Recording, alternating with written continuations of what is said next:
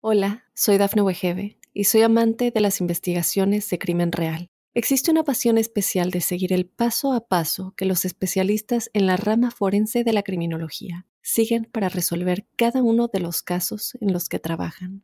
Si tú, como yo, eres una de las personas que encuentran fascinante escuchar este tipo de investigaciones, te invito a escuchar el podcast Trazos Criminales con la experta en perfilación criminal, Laura Quiñones Orquiza en tu plataforma de audio favorita. Llegó el mes de diciembre con sus encantos, con su magia, recordándonos que la sonrisa existe, que el otro hace parte de nuestra vida, que la integración es viable, que es posible mediante nuestra iniciativa encontrar el cauce de la reunión, de la concordia. Es la época de soltar los pasados, de declinar a las verdades que ya no tienen vigencia, particularmente aquellas que son foco de intranquilidad o de preocupación Estamos ante un maravilloso escenario energético que la naturaleza nos habla, la naturaleza nos sugiere cosas. Fíjense que estamos en un periodo en el que a la luz de la historia en el hemisferio norte, las aves se disponen a recorrer largos trechos, largos caminos, las aves migratorias. Al igual que los grandes animales también se disponen a desplazarse y realizar, eh, sí, como unas travesías relativamente largas. Así que es la búsqueda por salir de un escenario, por declinar a unas verdades y por seguramente encontrar otras motivaciones también. Y eso viene a significar que Sagitario, que es el signo presente acá, nos recuerda que cada día tiene sus propias tareas, que cada mes tiene sus propias labores. Y Sagitario es el signo emparentado con ese mitológico ser que se dispone a arrojar una saeta hacia el futuro. Él tiene en sus manos eh, un arco y una saeta, una flecha, y esa flecha es arrojada hacia lo que no se alcanza a mirar, como el periodo perfecto para que soñemos, para que nos llenemos de argumentos sobre lo que hay que hacer, encontrar en el optimismo una mirada hacia el futuro, en, el, en la buena y en la animada disposición para evolucionar de la mejor manera hacia el mañana, un tiempo para soñar, y bien sabemos que los sueños pues esos se convertirán en realidades y es la hora de soñar, de cimentar futuros, de establecer las bases de lo que realmente nosotros vamos a hacer. Pero bueno, yo también quería decirles que cuál es el objeto de un horóscopo. El objeto de un horóscopo es el de adelantarse en el tiempo y seguramente a raíz de eso encontrar el cauce para actuar eh, con un conocimiento de causa, es dar un vistazo al porvenir, es conocer las tendencias, los escenarios, como cuando uno sabe que llega el invierno, entonces uno organiza sus cosas para que todo fluya. Y las prioridades nuestras, ¿qué es lo que se requiere cuando sabemos cuáles son los entornos hacia los cuales vamos? Hacer énfasis en determinadas cosas. Ahora en el horóscopo que se describe y en el que ustedes pueden hacer clic según su signo, eh, ustedes simplemente detectan cuáles son las áreas más significativas y en las que vale la pena hacer énfasis. Hay algunos temas que hay que reforzar, hay otros que hay que prever. Y a sabiendas de que vamos en camino de ese entorno, uno toma unas posturas previsivas. También saber cuál es el entorno, en este caso de diciembre, nos lleva a dejar de lado cosas, a declinar algunas, seguramente en otras a esperar y en otras posiblemente también a avanzar. Así que la mirada sobre el mañana pues tiene una particular significación sobre nuestras cosas y vale la pena tener en cuenta todos esos elementos de juicio. A continuación em, vamos a describir lo que es la entrada de los planetas a los signos, sobre todo los planetas rápidos cuya incidencia no trasciende, pero pesa e importa. Y luego de eso se van a analizar los aspectos presentes entre los distintos planetas para este mes de diciembre. Así que esperamos que sean eh, referentes para reflexiones, para cuestionamientos y seguramente más para entender.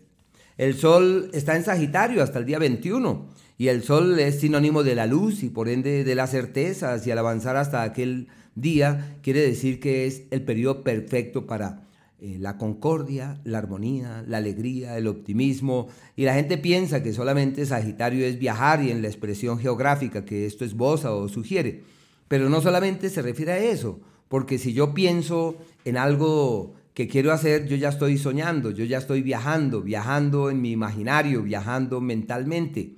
y es una temporada para quienes tienen sus hijos, sus nietos, eh, quienes están rodeados de personas eh, especialmente jóvenes, eh, avivar en ellos eso, los sueños, las ilusiones, los proyectos para el hacer, las ideas para el, para el emprender. Es la época del sueño que pretenderá materializarse. Desde el día 21, día del solsticio de invierno para el hemisferio norte y de verano para el sur, ocurre que a partir de ahí entra Capricornio, que es la época de concretar y de darle piso a todo lo que apreciamos importante.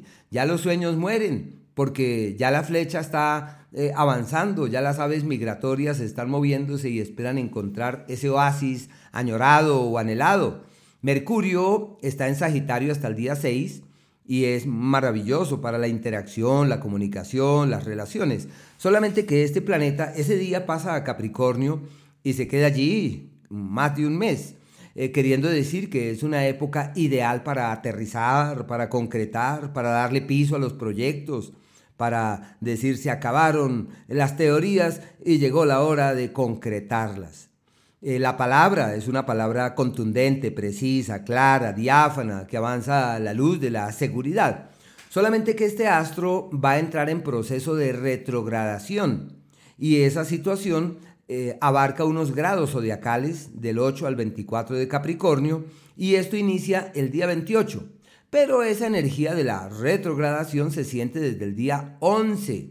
Pero bueno, eh, ya se sabe que Mercurio retrogradando nos lleva a retomar pasados, a decir, pero aquel proyecto que tuve, esa idea que abrigué, que al fin la dejé de lado, llega la hora de retomarla y hay que ser pues muy cuidadosos con la palabra, especialmente cuando nos referimos a terceros y retomar esa frase antigua que dice que el ser humano es amo de lo que calla y esclavo de lo que dice. Venus hasta el día 9 estará en Sagitario, también una época como es el astro del amor y de la piel, una época perfecta para explorar nuevos caminos en el amor, para darse la oportunidad de conocer a alguien más. Y los amores que toman forma hasta ese día llevan en su seno la alegría, la diversión, el sueño, la proyección, eh, seguramente también la duda, la ambigüedad y la dualidad. Desde el 9, este astro pasa a Capricornio como una temporada en donde los proyectos y los planes, aún siendo importantes, ya no tienen gran estima porque llega la hora de darle piso a esos sentimientos.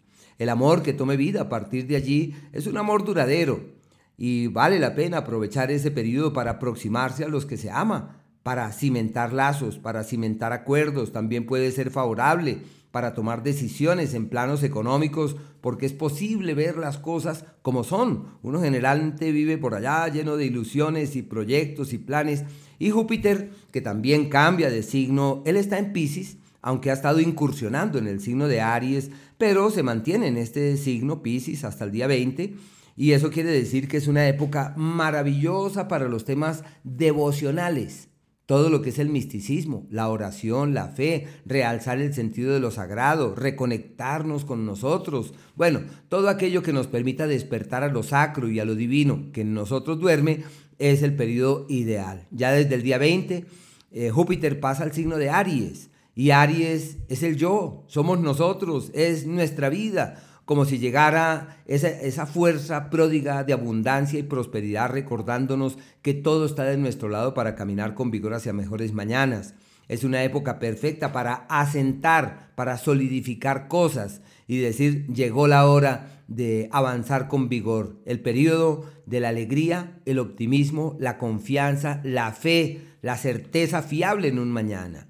Marte el planeta Marte está cerca de la Tierra, está retrogradando, eh, su retrogradación abarca entre los 8 y los 25 grados del signo de Géminis. Y en este mes de diciembre está entre 8 y 18 grados de este signo, ahí retrogradando. Esa situación se extiende hasta el mes de enero. Y claro, él mantiene su cuadratura con Neptuno, mantiene su trígono por allá con Saturno, que es algo que más adelante lo miraremos. Pero por lo pronto, al estar Marte en Géminis en un sentido colectivo, se requiere prudencia con las palabras, mesura con ellas, no tomarnos a pecho la apreciación de terceros, declinar a sus eh, exposiciones, sobre todo si me siento aludido, si me siento herido. Es pasar por alto esos comentarios y ese tipo de, de lecturas de las cosas. Eh, es necesario en lo colectivo tener cuidado con las vías eh, respiratorias y sobre todo cuidar los miembros superiores, los brazos, las clavículas. Vale la pena retomar algunas actividades físicas o deportivas para fortalecer esas zonas con prudencia, toca todo con prudencia. Saturno está directo en el signo de Acuario entre 19 y 22 graditos. Ahí se ven muy, muy beneficiados los aire, los Géminis, los Libra, quienes reciben el, ángulo armónico de Saturno. Así que una temporada en donde no solamente es posible eh, soñar y llenarnos de argumentos, sino que quienes nacieron bajo el elemento aire tienen la posibilidad de concretar y aterrizar las cosas significativas. No olviden que Saturno está en Acuario por allá hasta marzo. El planeta Urano está en Tauro, más o menos a 15 graditos en este mes, como un escenario perfecto para darle piso a nuestra inventiva a nuestra creatividad. Y claro, es un astro que se demora en Tauro, eh, le quedan unos tres añitos largos allí en ese lugar. Neptuno se sostiene en Pisces perfectamente, realzando la fe, la devoción, el servir, el dar, el aportar. El planeta Plutón se sostiene en Capricornio hasta el año que viene, va a cambiar de signo y este va a ser un acontecimiento trascendental para la humanidad. Está entre los grados 26 y 27 durante este mes y lógicamente que este es de ayuda para darle piso a los proyectos emparentados con el alma, conectados con el espíritu y de todo aquello que pueda ayudarnos a darle a la vida una lectura trascendente. El planeta Quirón está entre 11 y 12 grados del signo de Aries y ese hecho se convierte en un asidero de quienes evidencian los malestares, las dolencias, los dolores, los vacíos seguramente que se traen del pasado y al evidenciarlos, pues es fácil abordarlos y encontrar la senda para poderlos trascender. Y el nodo lunar, el nodo ascendente está en Tauro, está entre 11 y 13 grados, como un periodo perfecto para darle piso a nuestros proyectos, concretar lo que es importante y con preocuparnos por la materia, eh, con eso no sacamos absolutamente nada, pero sí nosotros podemos de todas maneras eh, materializar y concretar. Eh, quería por último decirles que el planeta Urano eh, está en Tauro y Tauro es tierra, Plutón está en Capricornio y es tierra, así que los tierra cuentan con energías poderosas que les permiten aterrizar lo importante, concretar lo que tiene sentido, significación. Neptuno en agua, en Pisces, refuerza a los cáncer y a los, a los, a los escorpiones. Así que son personas que tienen un entorno perfecto para los grandes logros del alma y las reconexiones energéticas y espirituales. Y Quirón pues está ya en Aries y Júpiter que ya va a estar en Aries a partir de fin de mes, como una temporada para detectar eh, cuáles son esas energías que nos ayudan a saltar, a pasar como esos escollos, a superar esos obstáculos. Y esto se benefician los Leo y los Sagitario. Pero bueno, quería también contarles de los aspectos, que no hay muchos, no hay muchos aspectos este mes. Está Mercurio, que tiene una cuadratura con Neptuno, Iniciamos el mes con esto, indicando que esta es una incidencia que se hace manifiesta eh, para el mes precedente, para el mes pasado, el mes de noviembre, y se extiende, sobre todo el primero, dura unos tres días más o menos, a 22 grados de Sagitario y Pisces, que están este par de planetas, y mm, se requiere de mucho cuidado con la palabra, la palabra debe ser clara, concreta y contundente, pasar por alto apreciaciones eh, no adecuadas de terceros, no tomarnos en forma personal, personal absolutamente nada y estar muy muy atentos de la mente. El día 6, Mercurio forma una cuadratura con Mercurio y se le llama el día de la exageración, aunque puede que sean varios días y varios días hacia atrás y hacia adelante, así que hay que eh, sopesar con mucha, mucha cautela y mucha mesura nuestras lecturas, nuestras visiones, y claro, seguramente aquí hay una conexión Mercurio formando esos ángulos con Neptuno y Júpiter, que son astros que se van aproximando. Pero bueno, eso todavía le falta para su, cercanía. El planeta Marte eh, recibe una oposición del planeta, una, una cuadratura. Sí, es una, una oposición, pero no tiene una oposición, sí tiene una oposición con el planeta Marte. El Sol está en Sagitario, Marte está en el signo de Géminis El día 7 es partir el aspecto y es un montón de energía. Excelente para quienes dicen voy a hacer gimnasia, voy a hacer ejercicio, me voy a comprometer con tal cosa, voy a conquistar aquello. Bueno, todo lo que atañe a conquistas y a grandes logros, una temporada muy bonita, muy bella esa temporada. Ojo con la ira, con la impaciencia, con la impetuosidad, con el estrés. Bueno, el día 14 el Sol se opone a Neptuno y forma ahí un triangulito ahí con el planeta Marte, que está un poco lejano, pero ahí forma esos ángulos que son difusos y de situaciones enredadas, se necesita de cautela, no es un día perfecto para eh, tomar nuevos rumbos, sino más bien para caminar con mesura. El 17, Mercurio forma un trígono con Urano. Ese es el día de la claridad verdadera, donde hay que estar atentos, como decían los griegos, de las inspiraciones, de esas claridades que vienen de los planos sutiles, eh, espirituales, y se le llama la intuición, podría ser la intuición intelectual. El día 21 el Sol tiene una cuadratura con Júpiter, que es la lucha de poderes. Y bueno, lo que hay que hacer es tratar de armonizar, ojo con los excesos, hay que estar ahí atentos de ellos. El día 29, eh, Mercurio forma una conjunción con Venus, pero es que esa conjunción con Venus es una conjunción partiles ese día, exacta pero es una conjunción que ya viene del pasado. Todo el mes tenemos la conjunción Mercurio con Venus y puede darle una dulzura a la palabra, un encanto a la expresión y al verbo, eh, pero también eh, puede dar pie a que eh, en el amor las cosas se queden allí, en el mundo de la idea y de la teoría. Así que hay que aprovechar este periodo donde se refuerza la comunicación con quien se ama para que se hallen salidas y soluciones para cosas que puedan ser foco de intranquilidad. La cuadratura que se sostiene grande, gruesa, de Marte con Neptuno, se extiende hasta el mes de marzo, de marzo y es una época donde se requiere mesura, hay que cuidar la platica, hay que ser cautos en las decisiones grandes que se van a tomar. Es un ciclo de complejidades del mundo, el mundo como en crisis y con sus luchas. Quienes están animados en practicar yoga o en reforzar los temas espirituales, religiosos, místicos, están ante un escenario realmente maravilloso que puede darles luces para tener unos logros sorprendentes. Por eso es un ángulo eh, proclive a la luz interior, al despertar a la luz interior. Y el otro, el último ángulo es que Marte tiene un trígono con Saturno y están en el elemento aire, que es un ángulo muy favorable y que conlleva a aclarar cuál es nuestro destino, para qué nacimos, qué es lo que verdaderamente vale la pena y en qué valdría la pena también como hacer énfasis.